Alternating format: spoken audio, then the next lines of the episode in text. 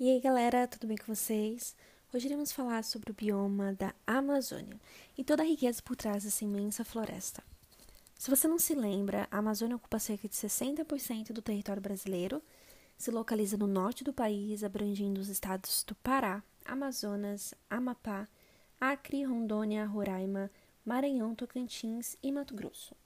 A Amazônia tem um clima úmido e alta precipitação. A nossa bela e rica floresta amazônica possui uma das maiores biodiversidades do mundo. Isso mesmo que você ouviu. Cientistas consideram a Amazônia de um valor inestimável à sociedade devido à sua grande riqueza de espécies vegetais e animais. Muitas espécies vegetais ainda nem sequer foram descobertas ou estudadas devido à grande extensão desse domínio e às áreas ainda inexploradas. Agora, sabendo que nem todas as espécies vegetais foram estudadas, você aí que está me ouvindo, já parou para pensar no valor medicinal que a Amazônia tem? Já parou para pensar que talvez a cura de muitas doenças se encontre escondidas no meio dessa imensidão de água e florestas? Exatamente, é assim que os cientistas pensam.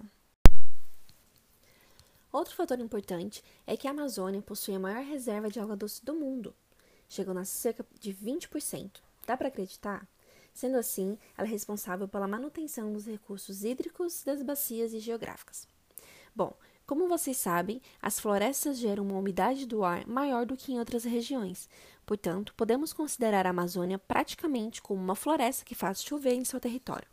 Outro papel fundamental da Amazônia é o fato das árvores, das raízes das árvores, armazenarem uma quantidade aproximada de 100 gigatoneladas de CO2. Ou seja, é muito gás carbônico, não é?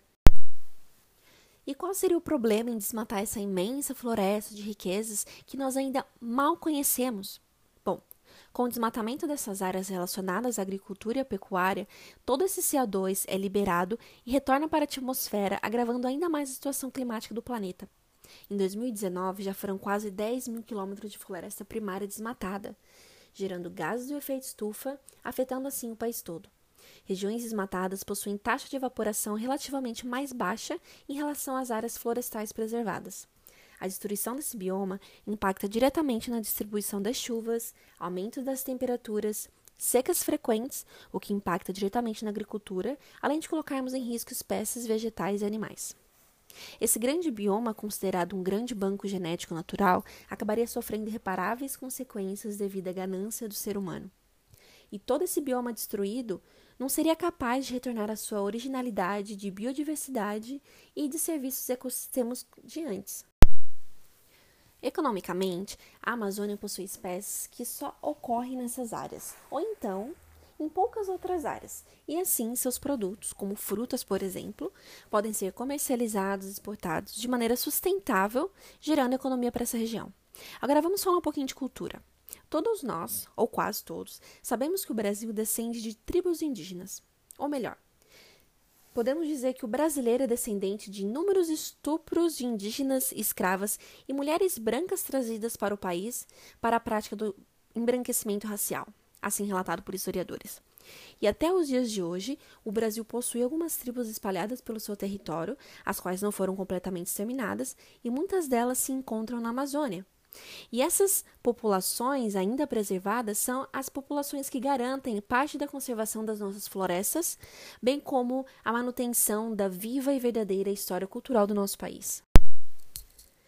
Agora que você já sabe um pouco mais sobre a Amazônia, pode compartilhar essas informações com seus amigos, familiares e fazer sua parte na conservação nesse patrimônio rico de biodiversidades que nós temos em nosso país. Acabando com a Amazônia, destruímos toda a nossa biodiversidade e todo o potencial que ela possui, além de sermos os grandes responsáveis no desaparecimento de muitas espécies vegetais e animais. Educar é preservar, e preservando, podemos usufruir do que a natureza nos fornece de maneira gratuita.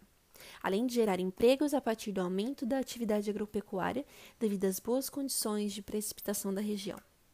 É isso aí, pessoal. Até a próxima!